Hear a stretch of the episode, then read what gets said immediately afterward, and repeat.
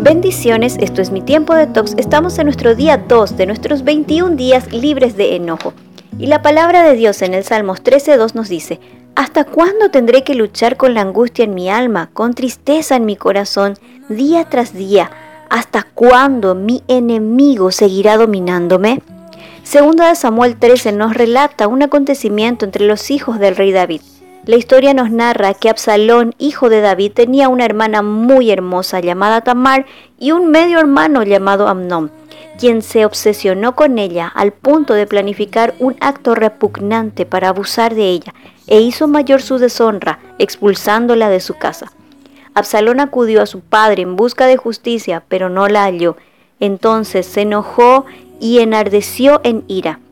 Segunda de Samuel 13:22 nos dice que Absalón nunca habló de esto con Amnón, sin embargo lo odió profundamente por lo que le había hecho a su hermana. ¿Hasta cuándo el enemigo de Absalón siguió dominándolo? Veamos la diferencia entre el enojo y el odio.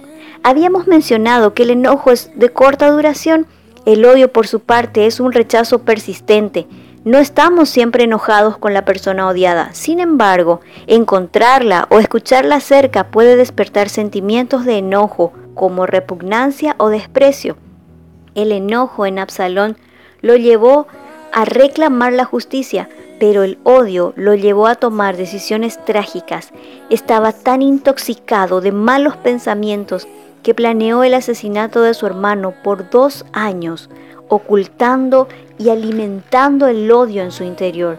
No fue suficiente para él exterminar a su medio hermano, sino que dolido por la indiferencia de su padre, se levantó contra él, contaminó a muchos con palabras persuasivas, desató una gran guerra que causó la muerte de muchos, incluyendo la suya.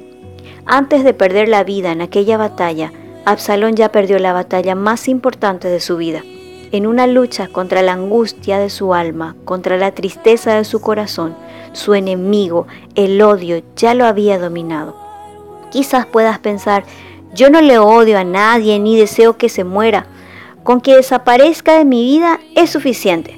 Sin embargo, el resentimiento es otro matiz del enojo.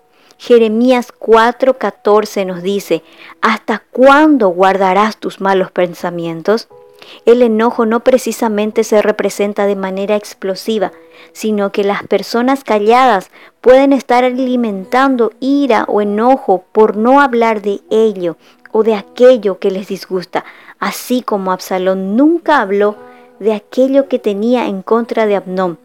Si el enojo se pudiera expresar en el momento en que ocurre el hecho, difícilmente pueda quedar terreno fértil para el resentimiento. Analiza y responde. ¿Permití a mis pensamientos recrearse en el enojo por más de un minuto y medio? ¿Quién te hizo sentir indigna o indigno? ¿Qué sucedió en el pasado que todavía te produce sentimientos de amargura o resentimiento cuando lo recuerdas? No puedes cambiar el pasado, pero la palabra de Dios y la ciencia nos muestra que si cambias la manera de pensar, respecto a los daños del pasado, puedes reducir el impacto que tienen sobre ti. Y recuerda la palabra de Dios en Proverbios 19:11. La prudencia consiste en refrenar el enojo y la honra en pasar por alto la ofensa.